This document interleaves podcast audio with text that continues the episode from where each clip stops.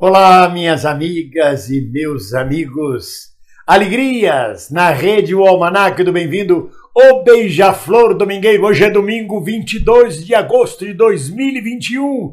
É lua cheia no céu, cheia, plena, gorda, pesada. A lua propícia para os nascituros e para a colheita de todos os frutos. Minhas amigas e meus amigos, na liturgia católica, hoje é dia de São Sinforiano filho do nobre Fausto. Vivia na Itália. Foi educado na cidade de Autun, quase toda ela pagã.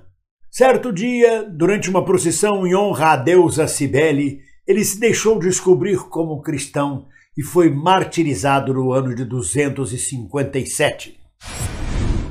Na liturgia afro-brasileira, como eu já disse, o mês de agosto é dedicado ao Omolu e Obaluaê, a oferenda que se faz a estes orixás é a pipoca, que tem a ver com as feridas provocadas pela varíola. São os deuses da peste, que combatem a peste e as doenças. Conta a lenda que Omolu é filho de Nanã, e que Nanã, como Omolu nasceu com sérias feridas no corpo, Nanã o abandonou na beira-mar. E Iemanjá, quando viu aquela criança ferida e mordida por caranguejos e com mais feridas ainda, se apropriou dela, cuidou de Omolu. Cuidou dele colocando pipocas sobre ele e folhas de bananeira e ele ficou curado. Mas ainda assim as marcas ficaram, por isso ele se apresenta nas festas de candomblé coberto com palha da costa. Sua oferenda, sua comida principal, por causa disso, é pipoca. E sua quizila é o caranguejo e a banana da terra. A palavra cristã de hoje é encontrada em Efésios, capítulo 4, versículos 26 e 27, que diz: Quando vocês ficarem irados, não pequem. Apaziguem a sua ira antes que o sol se ponha e não deem lugar ao diabo. No caso brasileiro, é exatamente isso que Bolsonaro, servidor do demônio, deseja: que fiquemos irados e cedamos ao diabo. E vamos ao horóscopo da semana preparado e organizado justamente para vocês pelo grande terraplanista Olaf von Oak. Arianos, evitem se sobrecarregar de trabalho ou de situações de estresse.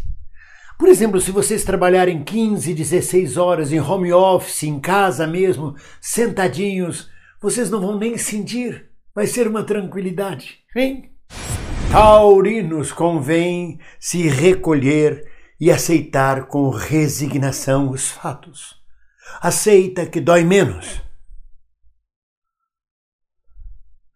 Ah, desculpa, este horóscopo era para o Roberto Jefferson e para o Sérgio Reis. o de vocês fica para a semana. Geminianos, aceitem os desafios da vida. Procurem se colocar no lugar do outro. Por exemplo, procurem se colocar no lugar do general Augusto Heleno, hein? Que merda de vida, né?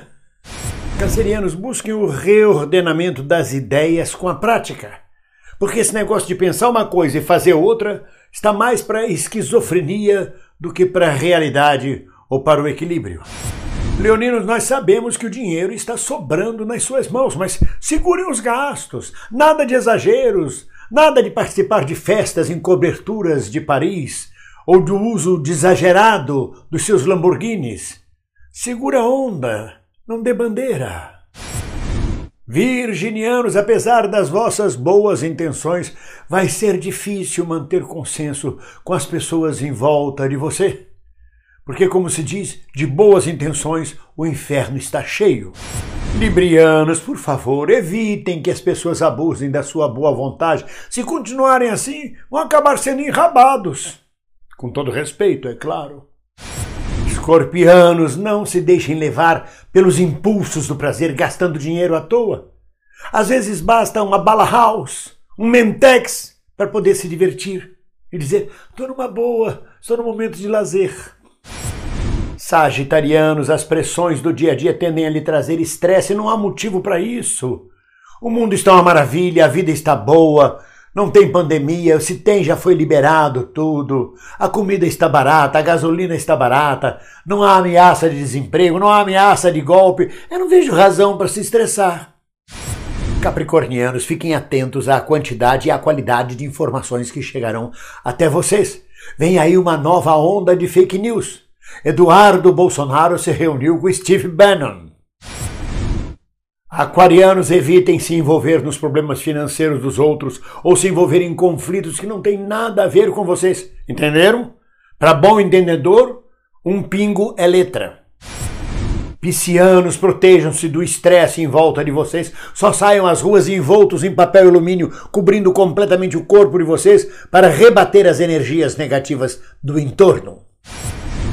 Na data de hoje, 22 de agosto, mas de 1942, finalmente, depois de muita pressão popular, o Brasil declara guerra ao eixo nazi-fascista. Em 22 de agosto, mas de 1954, brigadeiros da aeronáutica golpistas pedem a renúncia de Getúlio Vargas, sempre golpistas. Em 23 de agosto de 1954, Oficiais da Marinha e dezenas de generais do Exército exigem a renúncia de Getúlio Vargas. Golpistas, como sempre. Na mesma data, 23 de agosto, mas de 1971, Yara Yavelberg, companheira de Carlos Lamarca, foi assassinada em Salvador, na Bahia, pela polícia. Em 24 de agosto de 1902, ocorreu um golpe monarquista em São Paulo. E na mesma data, mas em 1954, às 8 horas da manhã, Getúlio Vargas, pressionado por todos os militares golpistas e por todos os udenistas, todos os malamados, todos os fascistas, suicidou com um tiro no peito. Em 25 de agosto de 1913, os Estados Unidos declaram embargos e sanções contra a Revolução Mexicana sempre eles, os Estados Unidos. Em 25 de agosto mais de 1961, Jânio Quadros, o presidente da República, renuncia e os militares golpistas, como sempre, querem impedir a posse do vice-presidente João Goulart. Em 26 de agosto de 1914, fundação do Palmeiras, com o nome de Palestra Itália. Este nome veio a ser mudado para Palmeiras durante a Segunda Guerra Mundial. Em 26 de agosto, mas de 1933, o governo nazista da Alemanha promulga uma lei propondo a esterilização para evitar o nascimento de crianças deformadas, de crianças especiais. O nosso ministro da Educação poderia se espelhar nessa lei, quem sabe para melhorar a raça brasileira. Ele que disse que os, as crianças especiais prejudicam os alunos normais, hein? Não seria uma boa ideia Herr Ministro. Em 27 de agosto de 1911, Thomas Edison inventa o cinema falado. Mas em 27 de agosto de 1975, a primeira versão de Rock Santeiro é proibida pela censura federal do governo militar. Em 28 de agosto de 1946, o filme O Ébrio com Vicente Celestino estreia no Rio de Janeiro. Em 28 de agosto de 2001, falece Charles Borer, presidente do Botafogo, acusado inclusive durante a vida de torturas na ditadura militar. A frase da semana pertence a Leon Trotsky, que disse: A mais elevada felicidade humana não está em usufruir do presente, mas na preparação do futuro. A dica cultural da semana é o lançamento da segunda edição do livro de Laurentino Gomes, Escravidão. Vale a pena ler. E atenção, muita atenção para a charada sincopada da semana. A charada sincopada da semana é o santo, reto e rígido pastor Silas Malafaia é um grande dissimulador. Pastor Silas Malafaia com quatro sílabas e dissimulador também com quatro sílabas. Conceito: duas palavras pronunciadas por Jesus. Resposta no final deste vídeo. Um homem chega na porta do céu, bate na porta, São Pedro abre e ele pede para entrar no céu. Mas antes São Pedro diz: Diga-me lá uma boa ação que você tenha feito. Flá, certa vez eu vi um grupo de milicianos achacando um comerciante. Aí eu dei um chute no chefe deles. Ah, é? disse São Pedro. E quando foi isso? Há uns 40 segundos atrás. Minha amiga, meu amigo, ouça um bom conselho. Para tirar nódoa de caju de uma blusa é muito simples. Por exemplo, pegue uma tesoura afiada e corte todo o tecido em volta da mancha. Ela desaparecerá imediatamente. Este conselho foi útil para você, hein? Hein? Hein? Você sabia que o papagaio, que pertenceu a Winston Churchill, está vivo até hoje com 107 anos de idade? Esta informação foi útil para você? Ei, ei, ei. E atenção, muita atenção para a resposta da charada sincopada da semana. A charada era: o santo, reto e rígido pastor Silas Malafaia é um grande dissimulador. O santo, reto e rígido pastor Silas Malafaia, com quatro sílabas, fariseu. Dissimulador, com quatro sílabas, hipócrita. Conceito, duas palavras proferidas por Jesus. Acertou quem respondeu fariseu hipócrita. E assim, minhas amigas e meus amigos, vamos nós descendo a ladeira montados no meu carrinho de rolimã em direção ao fim do mundo que começa logo ali no gabinete do general Augusto Heleno.